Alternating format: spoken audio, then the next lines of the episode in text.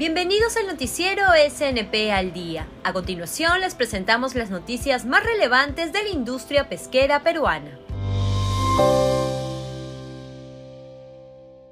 La Sociedad Nacional de Pesquería y sus empresas asociadas publicaron el segundo reporte de sostenibilidad del sector pesquero y mantiene su liderazgo como el único gremio de su categoría a nivel mundial en publicar un reporte de sostenibilidad integrando los indicadores del Global Reporting Initiative.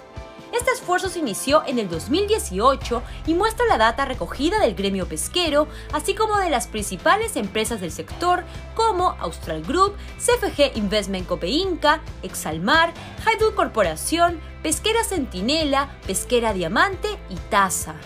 Entre los temas relevantes reportados en el documento se encuentran desempeño económico, el enfoque de sostenibilidad del sector, compliance y ética, sostenibilidad del recurso, gestión ambiental, gestión del talento, entre otros.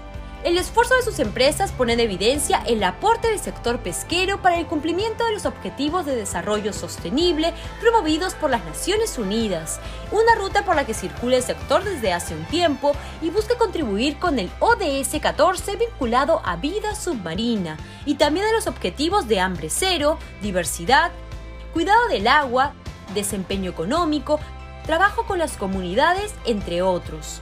El documento se encuentra disponible en la página web de la SNP.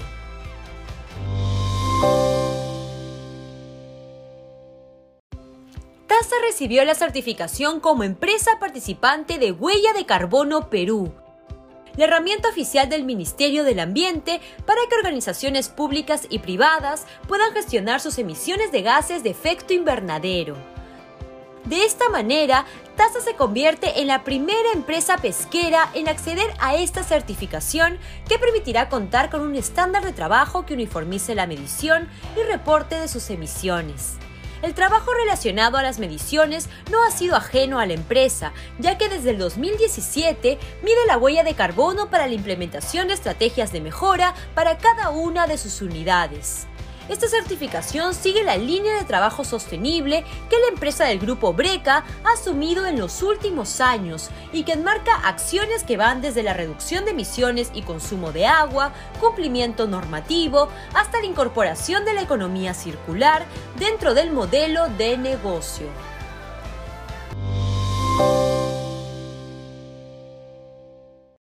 Su columna semanal publicada en el diario Correo, la presidenta de la Sociedad Nacional de Pesquería, Cayetana Aljovín, señaló que en diciembre pasado, con la derogatoria de la ley número 27360, Ley de Promoción Agraria, no solo se ha puesto en riesgo la continuidad de las pequeñas y medianas empresas agroexportadoras formales, sino también el puesto de trabajo de aproximadamente 200.000 personas. Pero hay más. El texto de la nueva ley aprobada en el Congreso el pasado 29 de diciembre no ha tomado en cuenta los beneficios tributarios que la anterior ley contemplaba para la promoción de la acuicultura, similares a la agroexportación.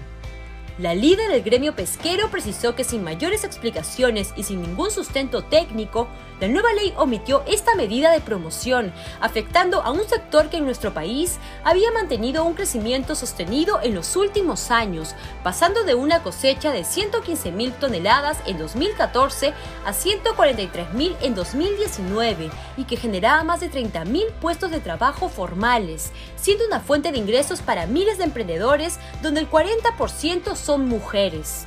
Cabe destacar que la acuicultura, por sus características, es un sector propicio para el desarrollo laboral de las mujeres y su empoderamiento, situación que del debate parlamentario ni siquiera fue tomado en consideración. Por último, Cayetana precisó, como lo ha hecho en reiteradas oportunidades, que el Perú tiene todas las condiciones para convertirse en una potencia mundial en cuanto a la acuicultura, como lo es Chile y Ecuador.